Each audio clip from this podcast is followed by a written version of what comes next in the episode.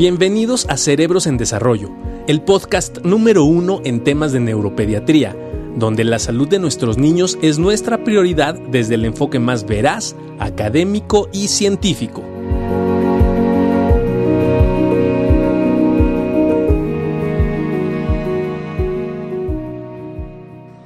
Mira, ¿cómo está? Master, ¿cómo estás? ¿Qué dices? Bien, bien. Qué bueno. ¿Qué tal, Doc?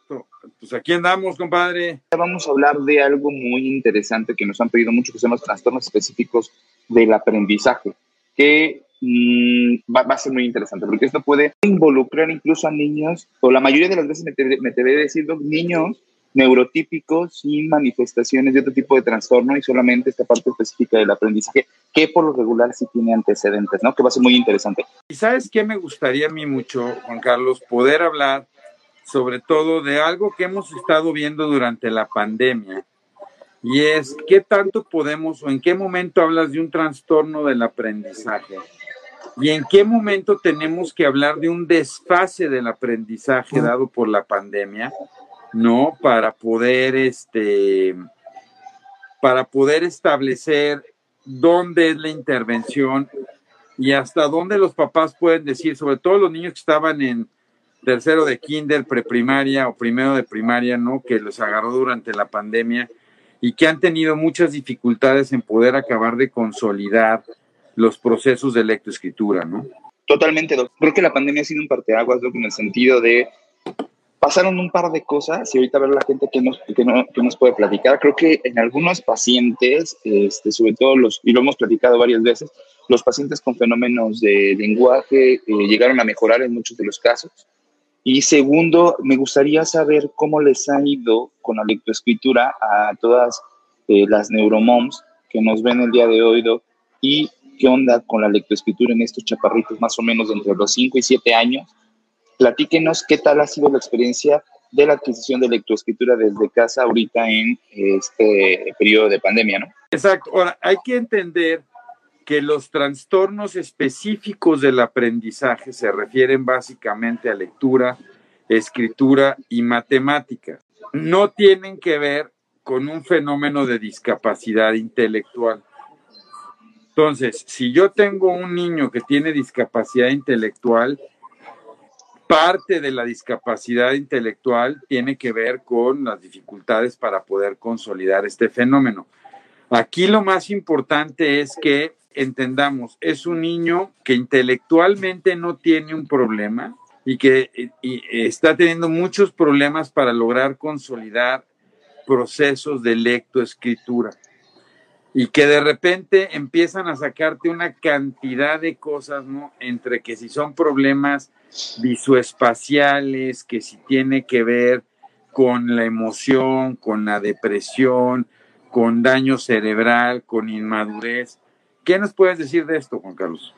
Sí, yo fíjese que mm, al final de repente eh, no, es frecuente esta consulta, ¿no? De la parte de hay que se ha trazado mucho en la lectura, se ha trazado mucho en la escritura, este, tiene muchas broncas, como usted decía, bien en matemáticas, ¿no? En cálculo y resolución de problemas matemáticos, y de repente ese tipo de, mm, de consultas son muy frecuentes, me atrevería a decirlo. Aquí la situación, Doc, y lo que radica de una manera interesante es el poder establecer que realmente sea un trastorno específico en el aprendizaje, como usted bien lo decía, que entonces solamente abarcaría estas áreas. Pero por lo regular sí hay situaciones que podemos empezar a integrar a partir de la, de la historia de cada uno de los niños, en el sentido de poder decir, ¿sabes qué? Eh, a qué edad habló, por ejemplo? Algo muy importante, el desarrollo del lenguaje para posteriormente el desarrollo de los trastornos de la lectoescritura. Esto el doctor Barragán y yo lo hemos eh, denominado como una especie de espiral, ¿no?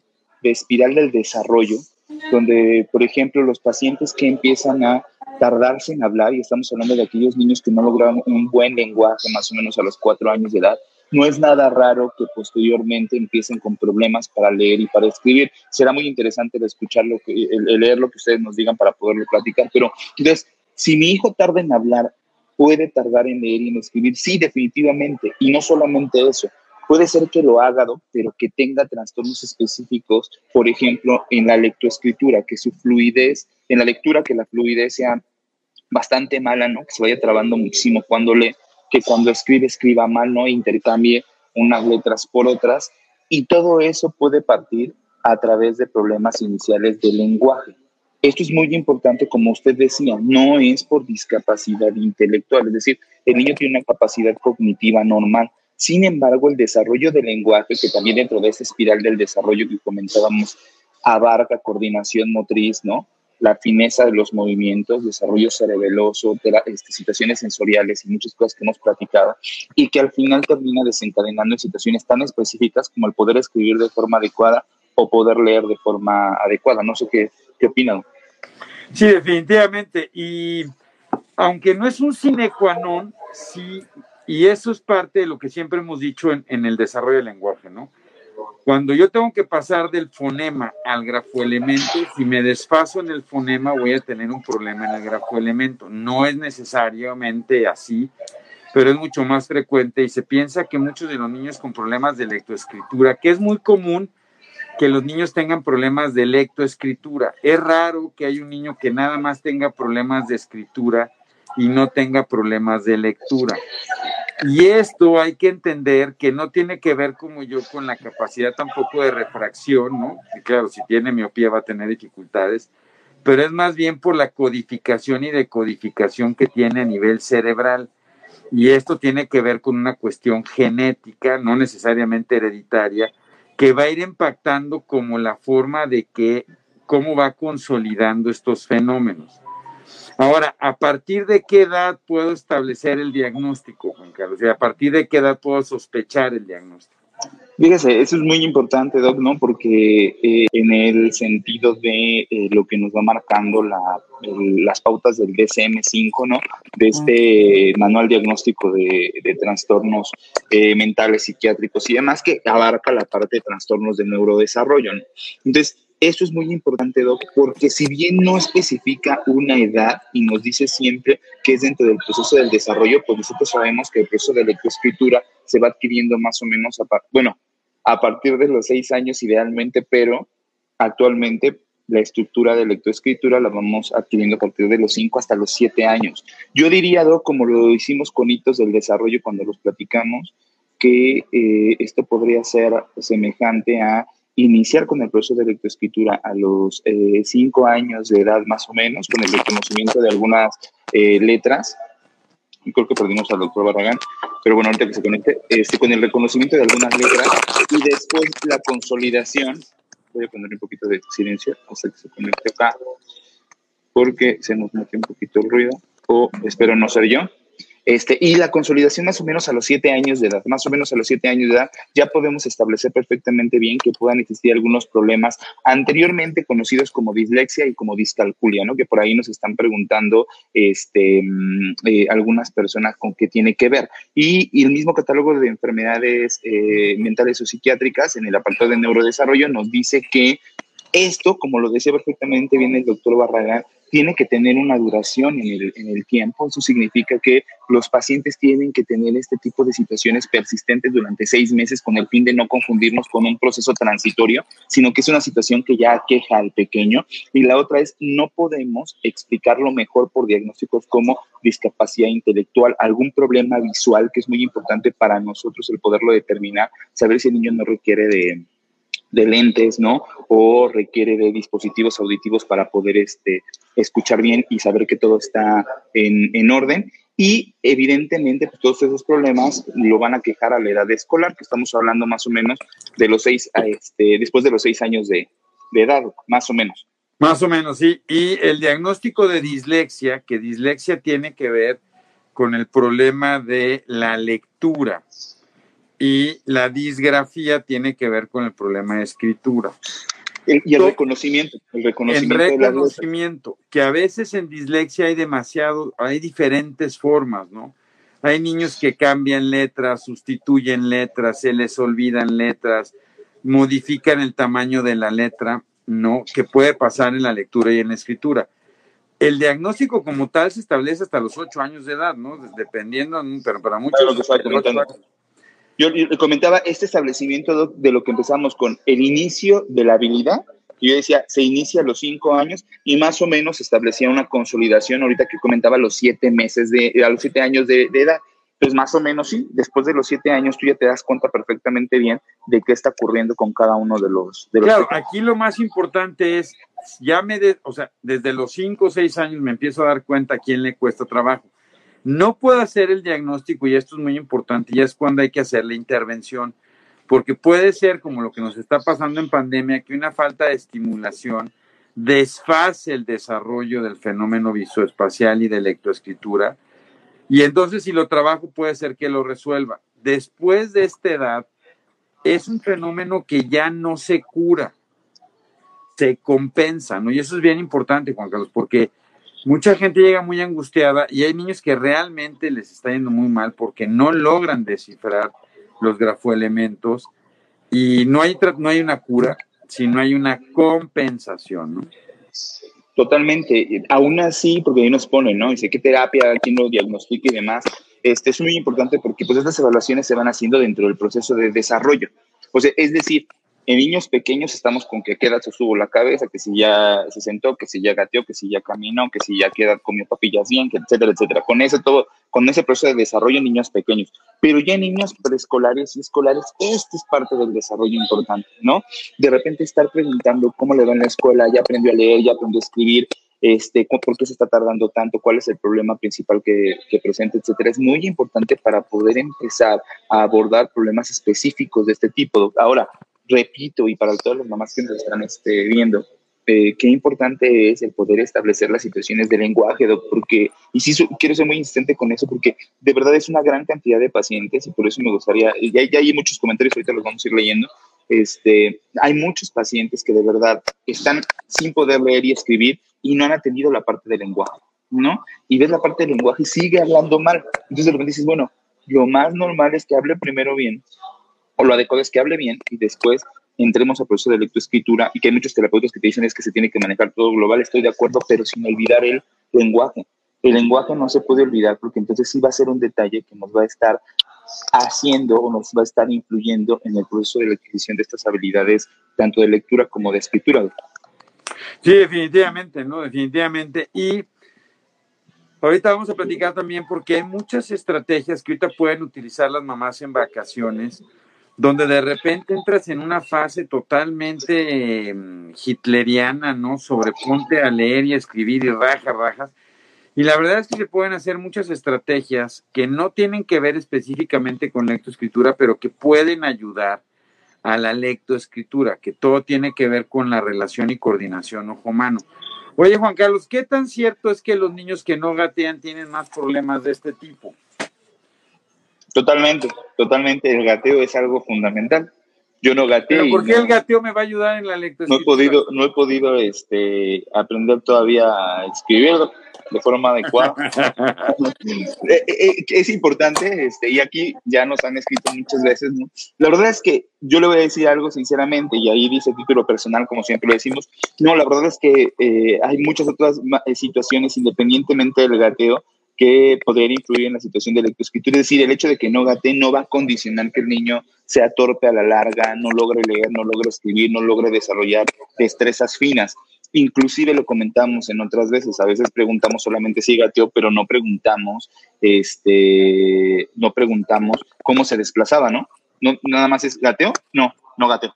Oye, pero entonces, ¿cómo se desplazaba cuando era chiquito? Rodaba, se arrastraba de nalguitas, lo hacía pecho tierra, ¿cómo se estaba desplazando? Eso es muy importante para nosotros y no necesariamente todo el peso sobre la situación del gateo. Ojo con eso, mamás, porque entonces vas a decir, ah, no, pues entonces sí se arrastraba de nalguitas, sí, sí se arrastraba pecho tierra, rodaba hasta los juguetes tenía un desplazamiento de este tipo. es muy importante para nosotros porque entonces eso sí podría tener un equivalente y no necesariamente el niño que gateó perfectamente bien o durante mucho tiempo, o el que primero caminó y luego gateó, porque entonces estaríamos condicionando una situación de habilidades finas. Sí, definitivamente. Entonces sí, pareciera que el desarrollo del gateo, tanto por la trípode de los dedos que ayudan, y también por el, movimiento. Entonces, esto favorece la organización de la lectoescritura al coordinar o mejorar este, eh, la relación ojo-mano, ¿no? Ahora, ¿qué tanto esto se hereda o no se hereda, Juan Carlos? Sí, los, los, fenómenos específicos del aprendizaje, hablando de dislexia, por ejemplo, y discalculia, son heredables. Eh, recordemos que también, si bien lo estamos hablando dentro del contexto de niño sano, este tipo de problemas de trastornos específicos del aprendizaje también puede venir acompañado de otros trastornos del neurodesarrollo. ¿Eso qué significa? Que un niño con déficit de atención puede tener dislexia, puede tener discalculia, eh, puede tener trastornos de la lectoescritura y un niño con autismo también lo puede presentar, por ejemplo. Es decir, esto también se puede presentar de manera comunal dentro de esta espiral del desarrollo, ¿no? Como una situación global donde el niño puede estar presentando diferentes situaciones asociadas a un fenómeno de base del neurodesarrollo, como lo vemos en trastorno del espectro autista, por ejemplo.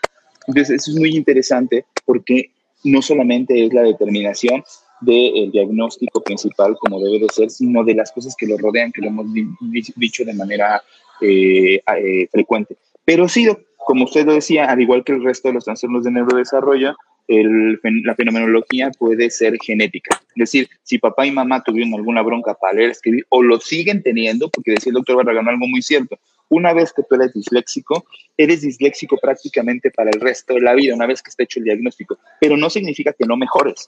Puedes mejorar, te puedes entrenar, pero lo, lo sigue siendo y en algunos, en algunos momentos, si habrá gente por acá que lo pueda hacer, se te va, se te va y lo presentas, ¿no? Entonces, no, ¿cuántas veces yo te he dicho, no? Lo vemos en los residentes que llegan de neuro y al llenar la solicitud decimos, mira, otro neurólogo disléxico. no es una condicionante en la capacidad intelectual ni es una condicionante de la forma de aprendizaje, pero sí dificulta el proceso. Y es bien importante identificarlo de manera temprana, como les decía yo, uno, para poder trabajar y compensar, porque no se cura, se compensa, facilitando las, las herramientas y las vías de aprendizaje que va a tener ese chaparro. Dos, para poder establecer con la escuela mecanismos de adecuaciones curriculares, porque no queremos que le quiten la carga de trabajo, solo que modifiquen la forma como van a evaluar estos procesos, porque un niño puede saber muy bien y sin tener discalculia, si tiene un problema de, de lectura, ¿no? Pues cuando lee el problema no va a entender el problema y por lo tanto no va a llegar bien es mucho más frecuente que tengan dislexia y disgrafía y no discalculia, o sea, que tengan las tres es muy difícil. Y normalmente la gente que tiene discalculia, que es este problema de, cálculo mental, no tiene dislexia y disgrafía. Y eso tiene que ver por las zonas del cerebro donde se, se, se, procesa toda esta información y se codifica y decodifica. Es muy frecuente que si llevas a tu hijo te van a decir que tiene un problema visoespacial que requiere lentes y ponle prismas y ponle lentes especiales y eso se va a corregir y no, se va a compensar el fenómeno, pero no se corrige y eso es bien interesante. No es un fenómeno de inmadurez, o sea, no se va a quitar con la edad. Es un fenómeno que tengo que trabajarlo y eso es indispensable, Juan Carlos, y creo que es lo más importante. Entonces, es bien importante porque puedo trabajarlo y, y estos desfases, definitivamente hubo un desfase muy importante. Y hoy estamos viendo los chavitos que no lograron consolidarlo en la pandemia. ¿Y qué va a pasar, Juan Carlos? ¿tú, ¿Tú qué recomendarías? ¿Lo trabajo y lo meto al año escolar que le sigue? ¿Lo aguanto un año más? ¿Qué nos conviene hacer? Dice la casa de Neruda, Cerro Florida. La casa de María Jesús. Tenía tres este casas, Pablo. Tenía tres casas, Pablo Neruda.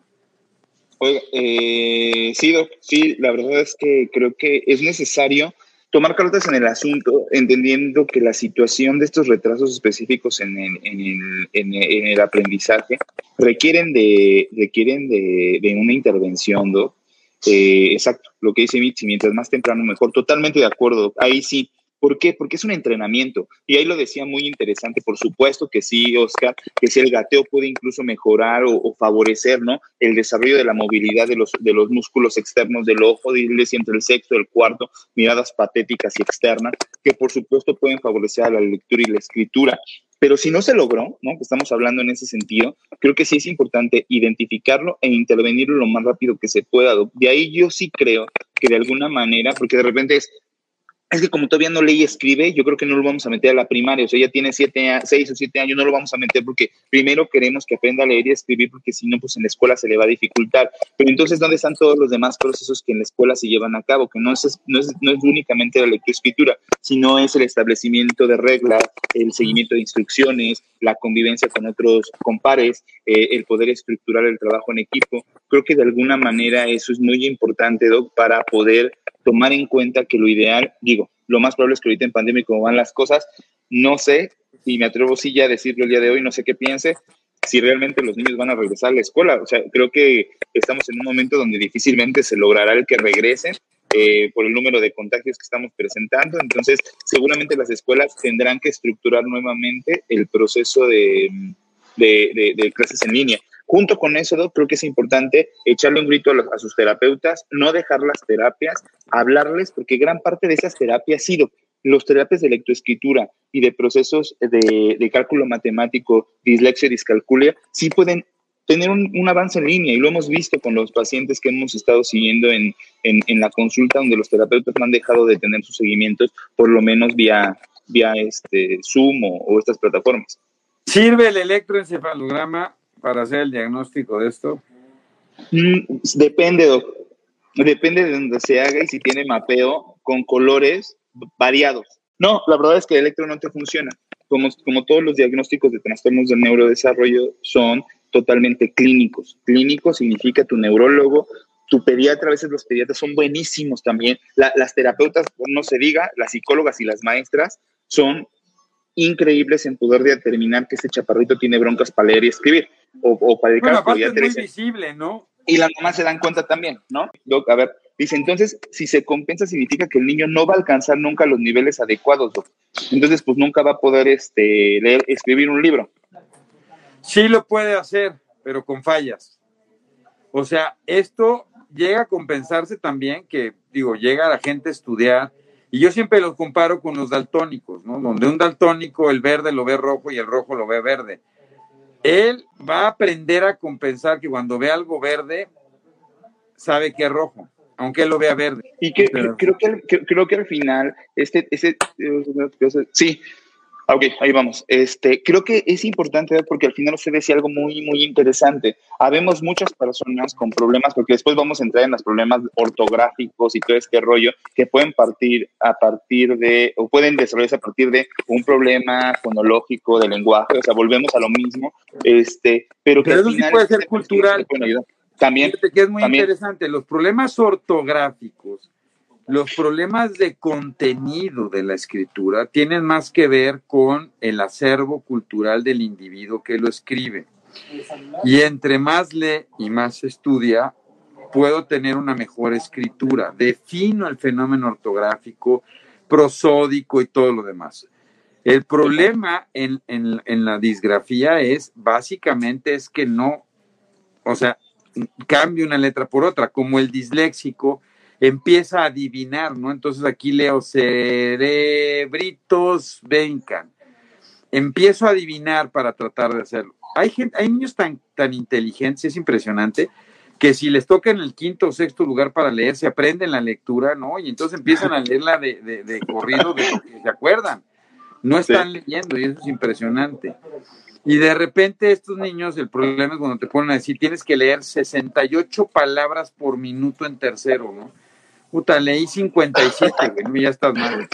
mal, mal. Eh, eh, eh, ahí estoy iba. no entendí nada, pero, pero ya leí 57. Hay, hay, dos, hay dos puntos bien importantes en lo que dice. El primero es cierto, y no sé cuántas mamás les pasa, ¿no? Esta lectura contra cronómetro, este, que a mí me ha tocado verlo con, con mi hijo grande, que de repente este, me habla y me dice, oye, es que la maestra sí me dice que cuánto leyó el, el que más leyó, ¿no? Ciento y cachos palabras en un minuto, ¿no? Dice, y a mí, pues yo leí 90. Y entonces sí ponen primer, segundo, tercer lugar, ¿no? Como en las Olimpiadas. Dicen, no gano, no gano.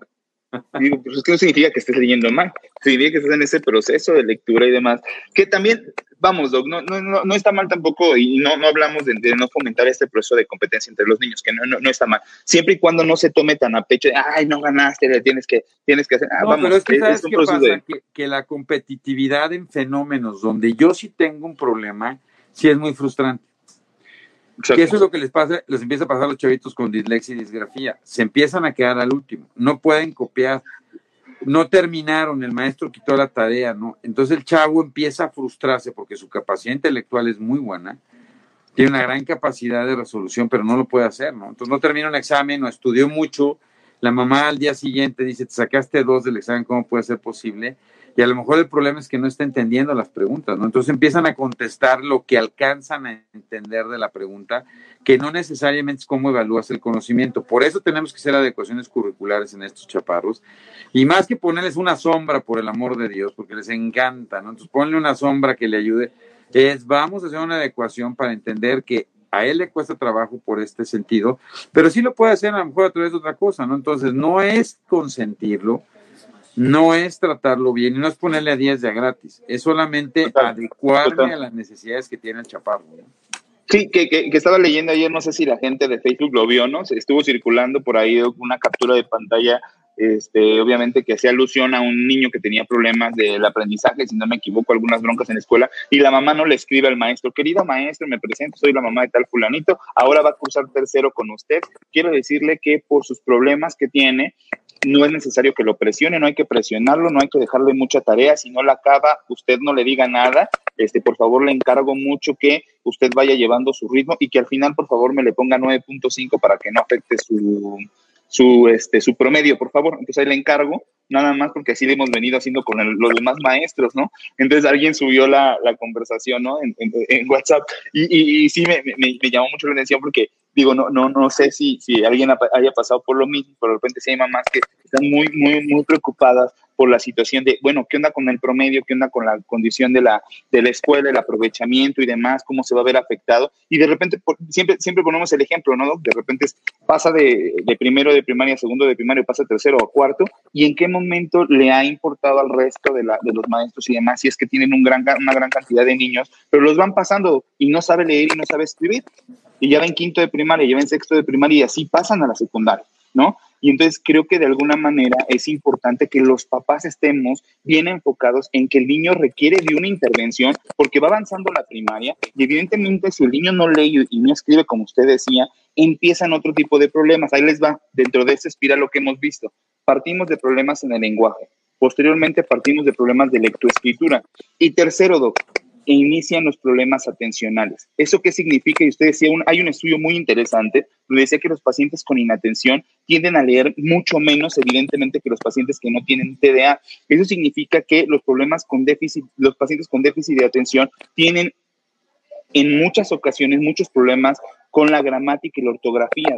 Y eso tiene que ver con, una situación partiendo del proceso de inatención que los hace leer menos y que entonces los hace tener menos, menos, menos desarrollados los procesos de habilidad eh, eh, lectoescritora en el sentido de la gramática y la ortografía. Qué importante es empezarte a dar cuenta de esto, porque empiezan como a ir de la mano, ¿no? Empiezas del fenómeno del lenguaje, después el niño que le cuesta trabajo leer y escribir y después empieza con un desarrollo importante de problemas atencionales.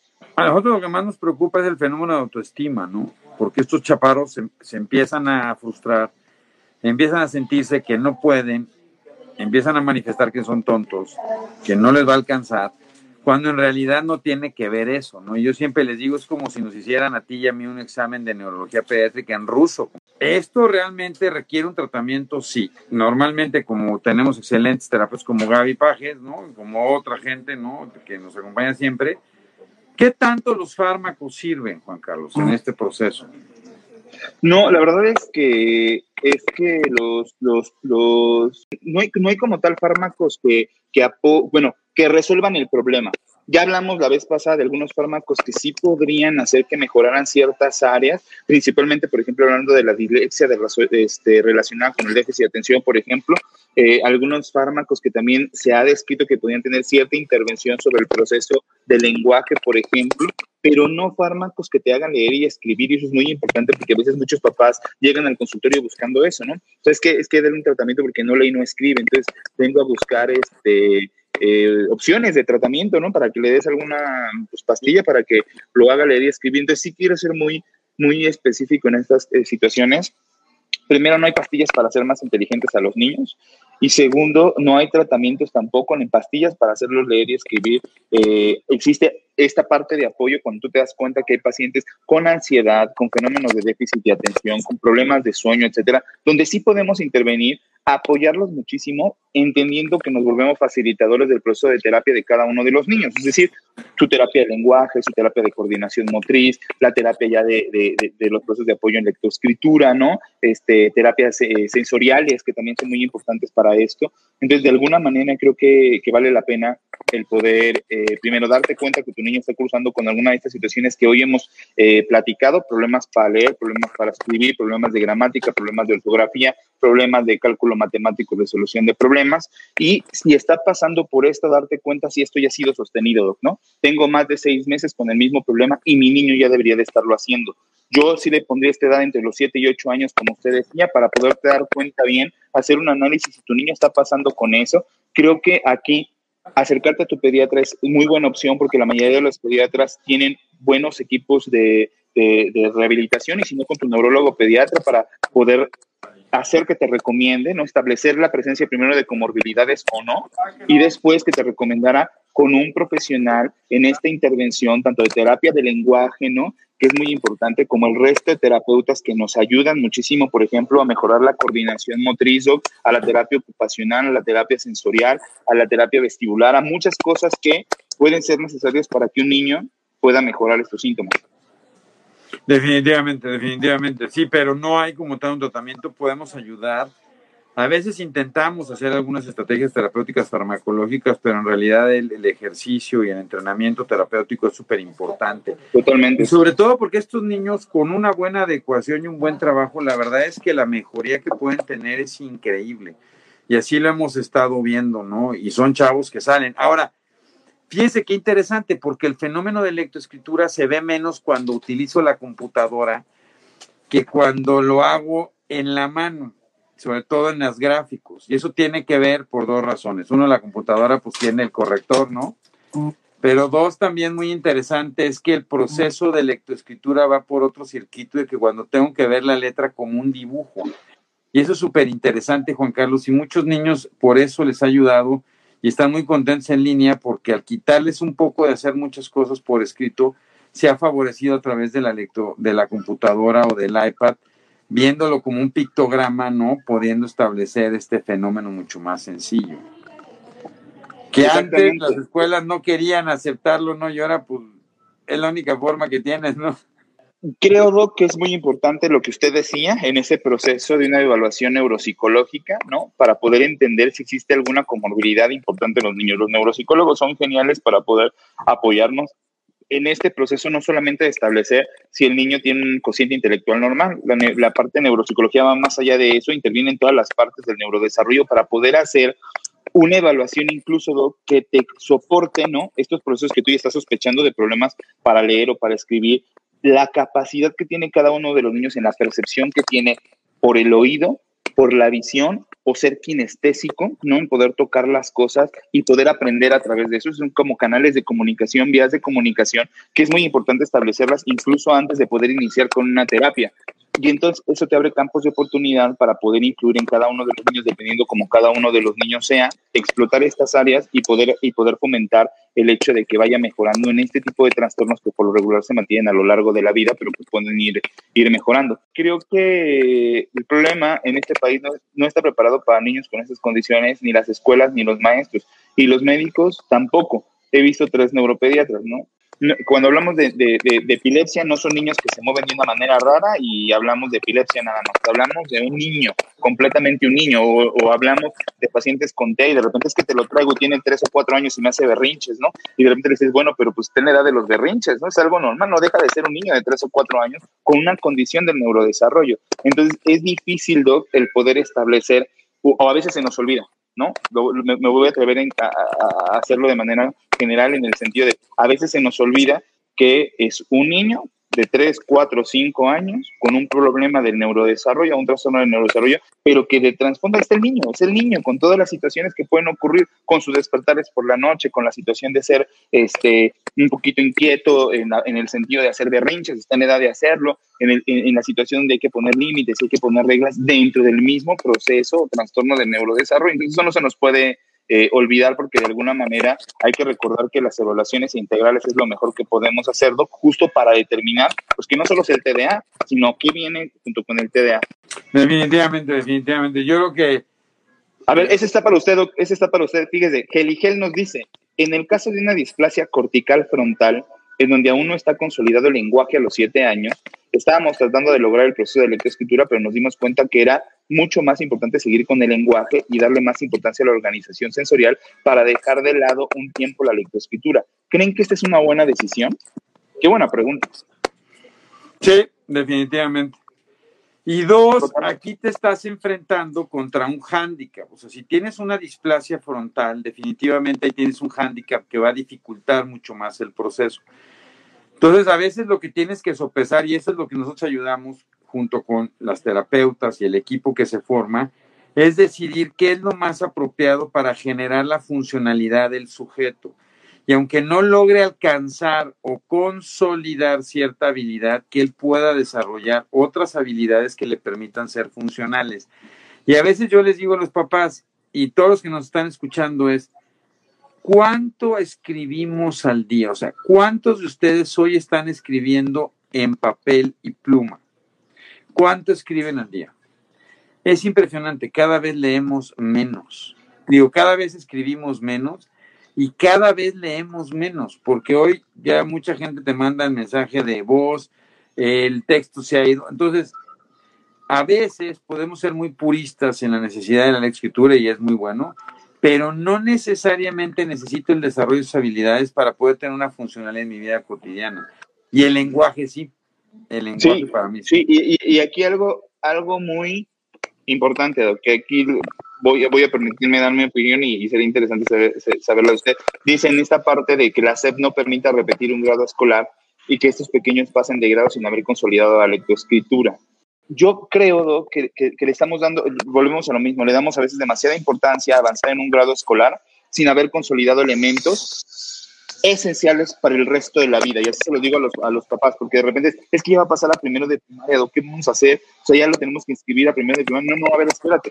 O sea, venimos de un proceso, por ejemplo, de un niño con epilepsia, de un niño con tal fenómeno de neurodesarrollo, de un niño tal, donde sí creo, como decían ahí, muy importante, aguántame, ni siquiera logramos establecer bien el proceso de, de, lenguaje, por ejemplo, está muy desfasado, y entonces sí, puede ir a la escuela, pero a la par ir a terapias y entonces empezar a avanzar.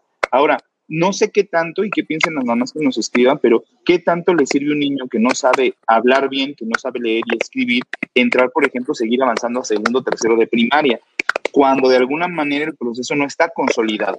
Ahí es donde creo que existen estas situaciones donde sí tendríamos que tener una integración mucho más global, integral, en el hecho de decidir si vale la pena. Y, y realmente también la otra es, ¿la escuela tiene los elementos para que valga la pena que el niño repita un año? Esa es, la pregunta esencial, porque entonces es, bueno, que repita primero otra vez, pero bueno, va a repetir primero en la misma condición donde solamente le dejan tareas, pasan rápido los temas que se deben de dar, ¿no? O sea, ¿qué tanto le podría servir? Yo creo que aquí la parte más importante tendría que venir en, las partes preescolares e iniciales de la, de la educación primaria para poder establecer estas decisiones. No, y también, y también las ganas eh, que vayan a tener en la escuela y las maestras para apoyar a los chaparritos, ¿no? Porque si no se vuelve, o sea, yo sí lo, de repente lo que me ha tocado vivir es, se vuelve una cacería, ¿no? De brujas, donde voy tras él y no está escribiendo y no está escribiendo, y en la pandemia muchas mamás vivieron esta presión, es que no escribe lo que necesita, no está leyendo.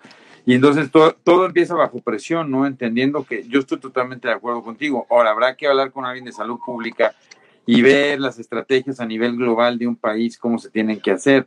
Definitivamente desde el punto de vista del individuo, creo que es mejor consolidar fenómenos. Ahora, el hecho, por ejemplo, de saber que tiene dislexia, disgrafía o discalculia es saber que esto no se va a quitar. Entonces, no necesariamente se va a consolidar en un tiempo corto, sé que va a ser un tiempo largo y a lo mejor aquí sí puedo establecer junto con la escuela estrategias que me permitan ir avanzando sabiendo que va a tener un cierto impacto durante algún tiempo en el fenómeno de habilidades, no de capacidades. Sí, y siempre es importante hablar de habilidades, ¿no? No, totalmente, totalmente. Y la otra nos dice, bueno, entonces a la escuela para qué? O sea, la escuela para qué? Creo que hay situaciones que, que la escuela sí puede aportar. Sí, es una gran situación, es una situación compleja.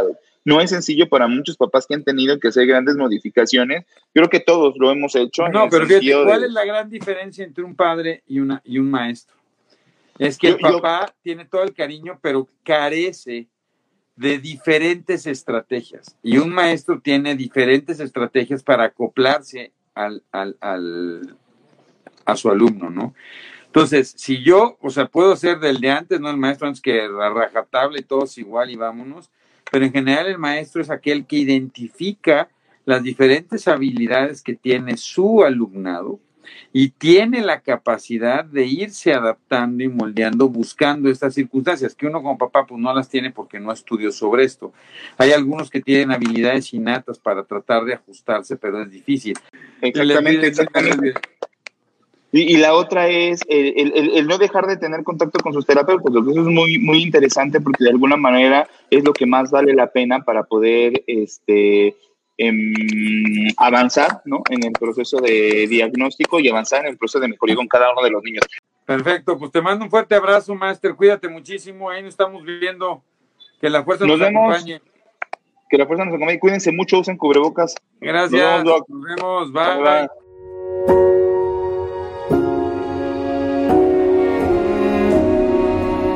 Cerebros en Desarrollo el podcast comprometido con la idea de que en los cerebros de nuestros niños no hay límites. Síguenos en nuestras redes sociales. En Facebook nos puedes encontrar como Neurología HIM, en Instagram como arroba Neuropedia HIM, nuestra página web es cerebrosendesarrollo.com y si tienes cualquier duda o comentario, por favor escríbenos al correo electrónico cerebrosendesarrollo.gmail.com. Si este episodio crees que le puede ayudar o servir a alguien, por favor compárteselo. Le podrías estar ayudando mucho más de lo que te imaginas. Nos seguimos escuchando.